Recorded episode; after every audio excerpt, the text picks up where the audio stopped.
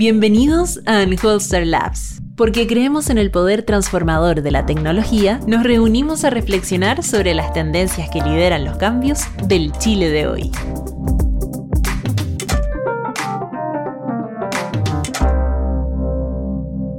Hola a todos, bienvenidos una vez más a Unholster Lab. Mi nombre es Cristóbal Uneos, director de Data Science en Unholster, y el día de hoy tenemos como invitado a Cristian Valiveso, director de Asuntos Públicos de Criteria. Hola Cristian, ¿cómo estás? Hola, ¿qué tal Cristóbal? Gracias a ustedes. Súper bueno una conversa contigo. Y para comenzar, tú llevas un poco el pulso de lo que pasa y la perspectiva de la gente actualmente, ¿cómo crees que se traduce en la opinión colectiva la posibilidad de un nuevo proceso constituyente? ¿La gente está o no de acuerdo con esto? ¿Cómo lo ves tú? Mira, el... yo creo que no, hay una respuesta única a esto. Eh, estamos cargados de emociones a veces contradictorias respecto de lo que pasó. Por una parte, eh, sobre el resultado mismo eh, predomina más bien la alegría. La gente, la mayoría, la gran mayoría votó rechazo y cuando tú preguntas emociones, eso se expresa en que la gente ve alegría. Em, respecto al resultado, pero sobre el proceso en general, la sensación es de una alta frustración también. Entonces, no es una una emoción única sobre el, sobre el resultado, sino que también hay emociones respecto al proceso. Y sobre el proceso hay una mirada bien, bien frustrada, si se quiere, y al mismo tiempo bien escéptica de todo lo que pasó. Una sensación de tiempo perdido, de muchas horas invertidas y de gran em, frustración sobre algo en lo que la gente tenía muchas, muchas expectativas. Y desde esa perspectiva, en lo, en lo, en lo grueso, yo me quedo con una mirada más bien negativa de lo que hay, porque más allá de que la gente está contenta con el resultado puntual, está muy frustrada con un proceso largo donde puso muchas expectativas y donde no se llegó a puerto. Y desde esa mirada estamos a foja cero, pero con tres años de retardo respecto de lo que eran las demandas sociales. A propósito de lo que dices, hemos visto que hay un gran enfoque en todas las fuerzas políticas en sacar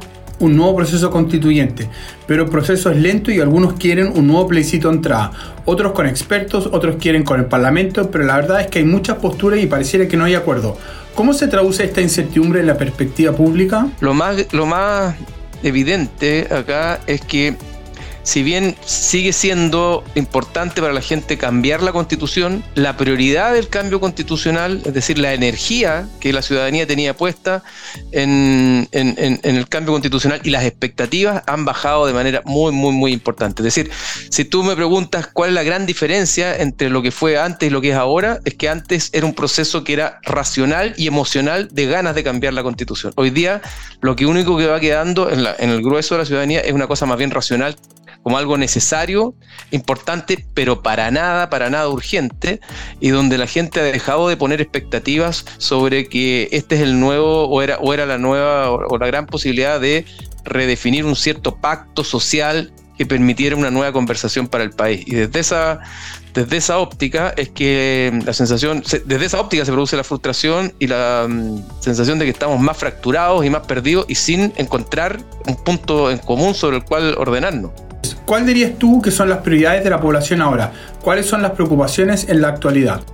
A ver, yo creo que, yo creo que lo que va a marcar, lo que está marcando hoy día el, contexto social y, las expectativas es el, escepticismo total.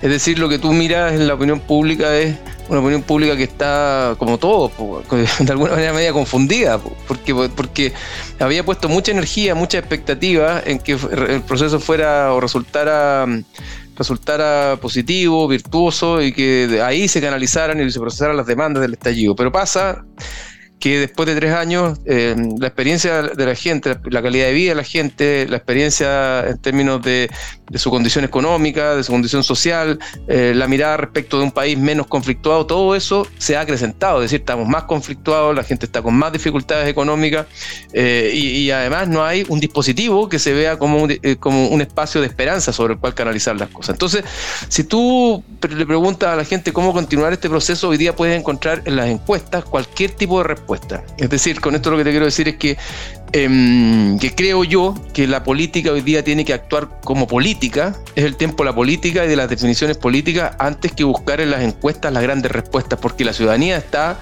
está confundida, de alguna manera está confundida eh, y quiere el cambio, pero no lo ve importante, eh, quiere el cambio, pero no mm. quiere ver de nuevo la misma convención y, está, y, en su imaginario se, en su imaginario prima la idea de una convención parecida a la que tuvimos y por eso que si tú quieres empujar em, la idea de que esta la, nueva constitución la haga un comité de expertos, vas a encontrar agua en la piscina de la opinión pública, porque la piscina, la, ciudadanía querría comisión de, expertos. Si tú quieres hacer de esto una convención mixta, también vas a encontrar agua en esa, en esa posibilidad, porque la gente también quiere que haya elecciones y que el proceso no sea solo encerrado entre cuatro paredes y expertos. Entonces, hay un nivel de confusión importante y lo que no hay claramente es, y lo que no hay es claridad total respecto de cómo sería un proceso perfecto, ideal. Como si lo había en otro minuto eh, y que, bueno, quedó refrendado en las votaciones del mismo plebiscito. ¿Tú te acuerdas que hubo dos papeletas? una preguntaba por si quería una nueva constitución y la otra la forma que se hiciera. ¿te fijáis? Y de hecho la segunda papeleta fue un porcentaje mayor aún. Sí, sí, sí. que fuera, que fuera 100% electa. Me acuerdo perfectamente. Y la pregunta que, que, nos hacemos nosotros, que miramos harto el pulso de las discusiones y las apariciones en medio, es... Porque lo que yo te escucho cuando dices el momento de la política, de cómo conducir y decirle al país, mire, si seguimos por este camino y hacemos esto, vamos a tener una constitución que nos va a dejar a todos contentos. ¿No es cierto? O va a cumplir las expectativas de una gran mayoría de, la gente. Yo, yo concuerdo contigo que eso hoy día en la política no se ve. Se ve un esfuerzo, pero estamos como enredados en las negociaciones, el borde, no el borde, y podemos hablar quizás de eso un poco más adelante. Pero la pregunta es si quizá la gente piensa lo que tú dijiste al principio, como que ya bajó la prioridad de la nueva constitución. Yo hoy día quiero otras prioridades. Quiero que ahora se preocupen de mi pensión, de la atención en FONASA, de la cola en el, consultorio, de la micro, de, oye, la inflación me está pegando. Entonces está bien, avancemos con la constitución, pero no se te olvide estos otros problemas que quizás antes, en los primeros seis meses, el gobierno estuvo muy enfocado. Entonces la pregunta es, ¿cómo esto se traslada a, la evaluación del gobierno. ¿Lo beneficia ahora? ¿Lo, perjudica? ¿La gente asocia de que el gobierno estuvo muy jugado por, la, por, el, por una opción y no por la otra? ¿Cómo, cómo ves tú eso del gobierno y su impacto en la opinión pública? Bueno, hay varios, hay varios, mm, hay varios elementos ahí. ¿ah? Em, por una parte, la gente sigue, como te decía yo, racionalmente queriendo cambiar la constitución eh, pero en términos de prioridades, si le preguntan cuál es la principal urgencia, la constitución aparece en un peldaño bajísimo, al lado de otros temas que son mucho más acuciantes eh, para las personas. Em, la violencia, la violencia en un sentido amplio, eh, en un sentido de seguridad, de portonazos, de crimen organizado, de homicidio, de narco. O sea, hoy día la preocupación por la seguridad es muy, pero muy, muy relevante, muy relevante. Y no es solo, no es igualmente relevante que lo que era hace 5 o 10 años atrás. Hoy día es una preocupación mucho más gorda, más gruesa. En segundo lugar, la economía, el empleo, la inflación está golpeando a la gente de manera muy, pero muy importante. Y entonces, en, es, en, esa, en ese contexto, esas dos dimensiones se superponen a cualquier otra prioridad que pueda tener el gobierno y a cualquier otra prioridad que pueda tener la clase política. Entonces, así como tú puedes buscar, eh, buscar agua para tu molino en la opinión pública, eh, para el comité de expertos, para, para, 100% constituyente, para lo que quiera, también puedes encontrar agua para el molino y decir, ¿saben qué más? Terminemos y olvidémonos de un proceso constituyente, porque la ciudadanía posiblemente en gran medida podría avalar también eso, porque es parte de la confusión. Entonces, aquí ha pasado un, tema que creo yo fue poco, fue poco como, fue poco planificado, fue poco previsor y fue poco anticipado, que es que junto con el término o el fin, o el principio del fin, como queramos llamarlo, de la pandemia, vinieron dos fenómenos asociados. La movilidad devolvió dos cosas. Primero, la preocupación por la seguridad. Cuando estábamos todos encerrados, la seguridad prácticamente no era tema. Uno estaba encerrado en su casa y, no salía, no existían las encerronas, los portonazos, etc. Y además la movilidad devolvió la inquietud por la, con más fuerza por la, economía, porque cuando uno se mueve gasta más. O sea, si tú no sales de tu casa no necesitas saltarte los torniquetes si no tienes cómo pagar, por decirlo de alguna manera, ¿te fijáis? Entonces, esas dos cosas, hoy día se superponen a cualquier otra prioridad desde el punto de vista de los ciudadanos. Entonces, cuando yo te digo que es el momento de la política, me refiero a lo siguiente, y es que la política, si quiere conducir o hacer un proceso constituyente, tiene que tomar las decisiones por sí misma eh, y anti sí misma eh, y, liderar, no esperar ver qué va a decir la encuesta de turno para tomar la decisión, porque mirando las encuestas tú puedes sacar la conclusión que tú quieras. Y desde esa, desde esa, desde esa óptica que yo eh, te insisto en que hoy día las encuestas no te van a mostrar la orientación, solo te van a mostrar una ciudadanía que está muy, muy enfocada en dos temas que son centrales, que son la educación, la, seguridad, ciudadana y la, economía. y un desinterés mayúsculo por una constitución. Pero al mismo tiempo, una ciudadanía que necesita cerrar el proceso y que no ve otra forma de encontrar un nuevo pacto social. Pero tú dices entonces que la gente le bajó la prioridad, pero igual quiere que la película se termine. No le gustó, no le gustó la primera parte de la película, quedó con gusto amargo, pero quiere saber el final y lo quiere saber ya, no quiere esperar cinco años. Y, sobre todo, a ver, quiere, que termine la película, pero no quiere, no quiere ser tan protagonista de la película y no quiere que la película sea tan protagonista respecto de otras películas que son más importantes. Entonces, tú también podrías encontrar acá, si, si, quisieras matar toda posibilidad de un proceso constituyente, también podría encontrar en la ciudadanía un argumento, en las encuestas, un argumento para decir, fíjate que esto no tiene ningún sentido. Y de hecho, mientras más se demora el mundo que tiene un genuino interés por iniciar un nuevo proceso, mientras más se demoran, más capitalizan aquellos que están por los márgenes y que quieren impugnar cualquier proceso que venga. Algunos por los márgenes izquierdos, para ponerlo, para ponerlo en términos geométricos, eh, por los márgenes izquierdos quieren impugnar cualquier proceso que no sea igual al anterior. Y mm. por lo tanto, mm. no va a haber un, y como no va a haber un proceso igual al anterior, encuentran un argumento para, eh, eh, para, articular un relato. Quieren escamotearle al pueblo su derecho a decidir y armar su propia constitución, quieren hacer una, constitución al servicio, no sé, de, los grandes capitales y de los señores feudales, etcétera. Y por el otro lado, por el, por, el, por el lado derecho, te encuentras con un argumento que también es verosímil. ¿Qué están haciendo los políticos hoy día perdiendo el tiempo enfocados en preocuparse de una nueva constitución cuando las urgencias del país son otras radicalmente distintas? Y para contestar ya bien de fondo tu, o sea, bien directamente tu pregunta, la gente no quiere ver al gobierno preocupado del proceso constituyente. Es decir, cada vez que ve al, gobierno preocupado del proceso constituyente, le vuelven los fantasmas de un gobierno que no está gobernando y que no está preocupado de los temas que de verdad a la gente le están importando. Entonces, ahí de nuevo encontramos una paradoja, porque posiblemente el, gobierno preocupado del proceso constituyente le habla a su grupo más específico, pero se desentiende de las grandes, de las grandes mayorías y no entiende el mensaje que hubo, eh, uno de los grandes mensajes que hubo en el plebiscito de salida. ¿Y tú crees que el gobierno está aprendiendo ese mensaje? Porque a mí me, suena bastante obvio, me hace sentido lo que tú me dices, pero uno a veces mira al gobierno y el gobierno está haciendo otra cosa porque probablemente tiene otra interpretación. Pero, pero la pregunta que uno se hace pensando, pensando hacia adelante y ojalá que el, nuevo proceso empiece luego y, y haya acuerdo, ¿no es cierto? Es si la gente va, qué señales la gente espera para realmente creer que el gobierno no está, que el gobierno está preocupado de gobernar.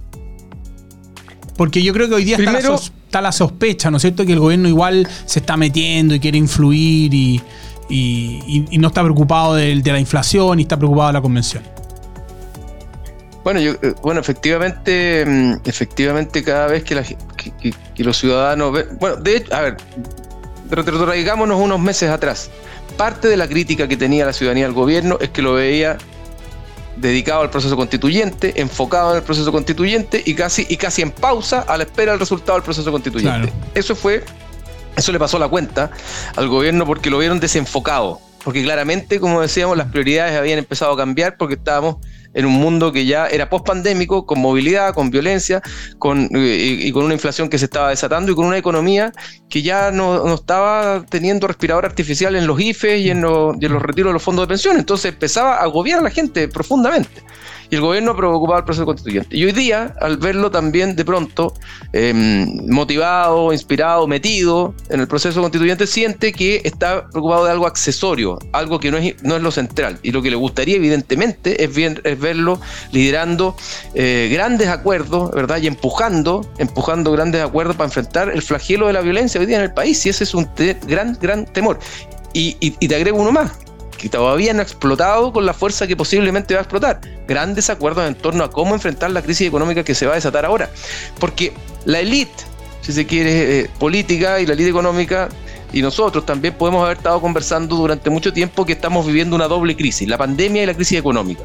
Pero resulta que desde el punto de vista de la gran mayoría de las personas, la crisis económica está por llegar ahora con más fuerza, porque durante mucho rato los IFE, los retiros de los fondos de pensión hicieron que de alguna manera lo que, lo que estuviera en, el foco de la crisis fuera la, pandemia, pero no la economía. Y hoy día eso está empezando a pegar con fuerza.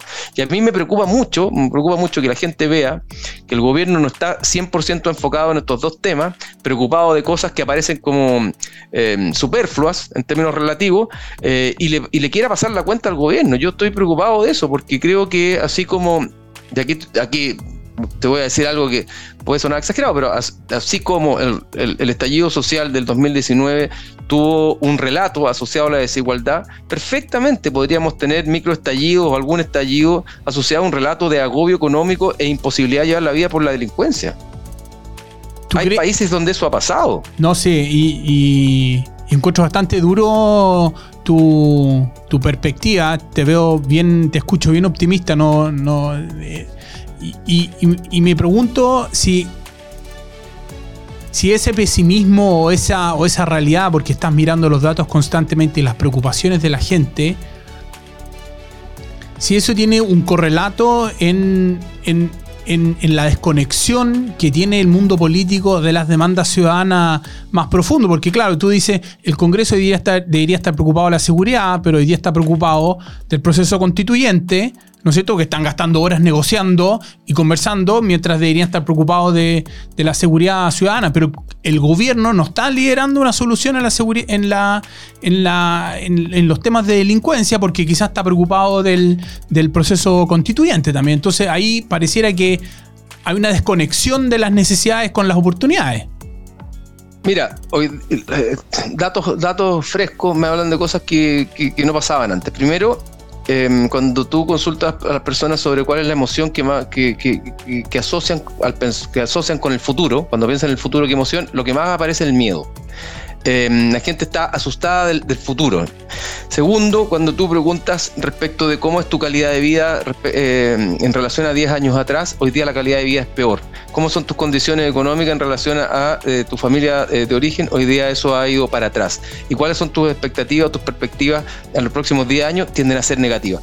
Eso es un cuadro muy distinto al que nosotros tuvimos durante mucho tiempo en la transición. Y te habla de una sociedad que no siente que haya un futuro que sea promisorio, que ya siente perdido el pacto en torno a la movilidad social, o sea, que no, no, le hace mucho sentido y que está muy, muy, muy pesimista respecto a lo que venga. Y cuando se enfrenta, de nuevo, y volvemos a, la conversación original, cuando se enfrenta al fracaso del proceso constituyente, y por eso que yo siempre he sido muy, fui muy crítico del mismo proceso, porque el fracaso del mismo también es el fracaso, un fracaso más de la clase política eh, y un fracaso más de las, de, de las expectativas de los ciudadanos. Es decir, nos hemos pasado tres años y lo, que ha, lo único que ha pasado es que nos dijeron que algo iba a cambiar y una vez más nada cambió y la sensación es que las cosas están peor. Y por eso te digo que desde mi punto de vista el gobierno debe estar full enfocado en liderar ese proceso. Pero claro, eh, como está en un momento aquilatando todavía y lentamente creo yo la derrota, sigue inquieto con el proceso constituyente porque no puede soltar la idea de un proceso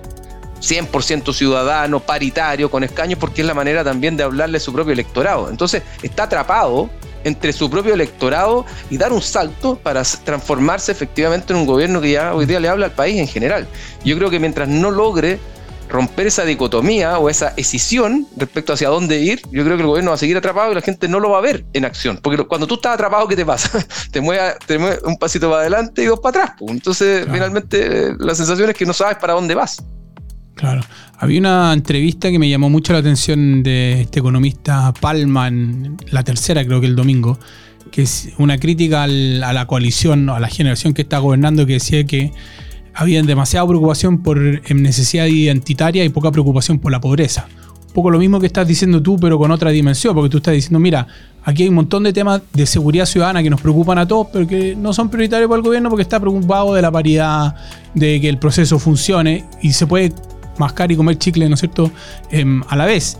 Mi pregunta es, ¿tú crees que la gente se olvidó de las demandas de, de que dieron origen al estallido social porque ahora están preocupadas de otras demandas? Porque el estallido social, como tú bien dices, y estoy de acuerdo con esa tesis, que era más de sobre la desigualdad, es más que de la de la seguridad. Y hoy día, de lo que yo te escucho, la seguridad ha adquirido más importancia como tema principal de lo que era el 2019.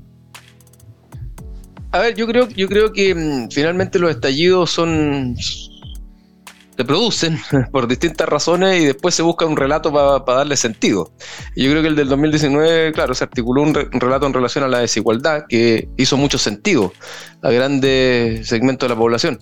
Ahora, la desigualdad sigue estando ahí como una, una mm. fractura social tremenda y la desigualdad eh, tiene distintas dimensiones. Tiene, está la dimensión material, entonces cuando tú tienes una crisis económica y la economía pasa a ser central, también en el subtexto queda instalada la idea de la desigualdad, porque los que más sufren son los que menos tienen con la crisis económica al final del día. Y, con lo de la seguridad es lo mismo también. Entonces, cuando hoy día, eh, cuando hoy día la, demanda por seguridad, por decirlo, o, por una agenda centrada fundamentalmente en la, seguridad, también es una demanda que debiera ser codificada como una demanda que está orientada a resolver niveles de desigualdad importantes, porque la inseguridad también mm. es desigual, porque no se produce a la misma escala en, en, todos los grupos socioeconómicos. La crisis económica también es desigual. Entonces, yo creo que ambas cosas dan vuelta, ambas cosas dan vuelta, pero lo que hay un cansancio fuerte es con las apelaciones que aluden más al verso, es decir, la desigualdad, los abusos, cosas que son más etéreas, mm. eh, eh, y, poca, y poca conversación en torno al cómo, al qué y al cómo enfrentar las cosas que efectivamente terminan disminuyendo la desigualdad. Porque yo te puedo hablar por años de la desigualdad, pero mientras yo no reduzca los niveles de violencia o no me haga cargo de cómo enfrentar una crisis económica, lo que estoy haciendo al final del día es agudizando la desigualdad. Entonces, el relato o la conversación sobre desigualdad pierde fuerza porque no tiene, no, no, no tiene tracción, porque no tiene concreción. Te fijas y al revés, tú te, te, te das cuenta que la gente termina siendo una agenda que no está eh, orientada a eso porque, insisto, la desigualdad, la, inseguridad y la economía, el empleo y todas esas dimensiones son dimensiones que también se tocan muy directamente con la desigualdad. No, sí, eso es verdad. Quizás yo me refería a la desigualdad como más, como más de largo plazo, ¿no es cierto? La desigualdad es más profunda, no tanto, obviamente que la economía tiene un impacto desigual y la, y la, y la delincuencia, la delincuencia em, también. Pero mirando hacia a, futuro, el, el, 2023 se ve un año más difícil, sobre todo el primer trimestre, ¿no es cierto? Y pareciera que em, si hay acuerdo de que hay una nueva convención, no sabemos todavía, esto sea, la elección sea en abril del, próximo año, justo quizás en el peor momento económico, esos dos factores podrían jugar en contra para la coalición gobernante. ¿Cómo lo ves tú? Sí, sin duda, sin duda. Ya vimos nosotros que las elecciones intermedias son elecciones que inevitablemente tienen asociada un juicio sobre el gobierno. Y, el plebiscito salía también, también tuvo asociado un juicio al gobierno y parte del rechazo se explica por una crítica eh, al gobierno mismo. Entonces, efectivamente, hay un tema ahí donde... Pero de nuevo volvemos. ¿Qué es lo que está discutiendo la clase política que está buscando esto? ¿Cómo acomodar la elección a las posibilidades de sus propias listas, a los tiempos que más los favorecen, a que esta la, eventual nueva constitución sea o no firmada por el actual gobierno. O sea, lo que la gente ve finalmente es que todos estos procesos empiezan a buscar para acomodarse no a la agenda social ni a la importancia que tiene para el país, para el país sino que muy fuertemente a las agendas eh, de los distintos partidos eh, y, de, los políticos en general. Entonces, ahí tenemos un tema que a mí me tiene pesimista, porque fíjate que incluso para el 2019, para la crisis del 2019, em, en algún minuto, si tú quieres con la pistola al pecho, como haya sido, eh, se logra un acuerdo el 15 de noviembre donde gran te diría, la gran mayoría de la clase política convergió en un proceso. Le habrá gustado más, menos, pero, pero convergieron. Hoy día yo no veo ese ánimo, más bien veo un ánimo divergente y un ánimo de buscar eh, llevar agua a los distintos molinos a propósito del eh, eventual futuro proceso constituyente.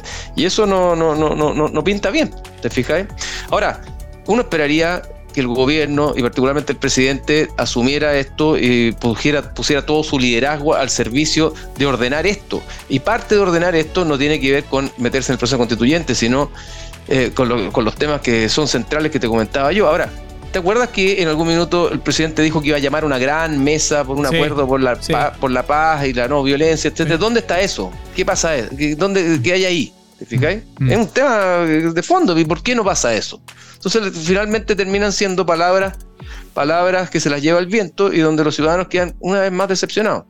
Y quiero decirte una cosa más. Hay mil formas como la ciudadanía ve que podría ser un nuevo proceso, desde no hacer nada hasta hacerlo acotadito con un grupo de expertos. Pero hay una sola donde la ciudadanía está en absoluto desacuerdo, que es que la haga el Parlamento. Entonces, eh, el poder formal volvió al, Parlamento, pero, pero, pero el poder delegado, el poder entregado y el poder, el poder de, la, de la credibilidad no está puesta, no, no ha vuelto al Parlamento. Y ahí estamos en un momento complejo.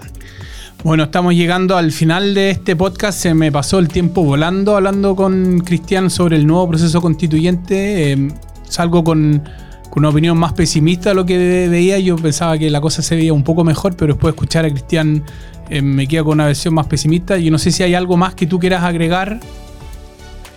No, lo que pasa es que la versión pesimista tiene, dice relación con lo que yo veo, así como para cerrar la conversa, que es lo que estábamos hablando delante. Lo que veo es que aquí no es la ciudadanía la que va a resolver esto, la ciudadanía va a concurrir con su voto, pero preguntarle hoy día las encuestas a la ciudadanía qué hacer eh, es ir a encontrar eh, harta desorientación porque estamos absolutamente desorientados. Entonces, ¿dónde está el foco? En que la política haga su pega y es el momento de la política. Y lo que uno ve en la política es que no hay búsqueda de consenso, no hay búsqueda de acuerdo, al revés. Lo que hay ahí es búsqueda de llevar agua para distintos molinos. Y eso me preocupa y es lo que me pone más pesimista. Bueno, muchas gracias Cristian por haber participado en este podcast em, de Unhosted Lab. Nos vemos una próxima vez. Gracias Cristóbal. Un gran abrazo y gracias por la invitación. Chao. Chao, chao.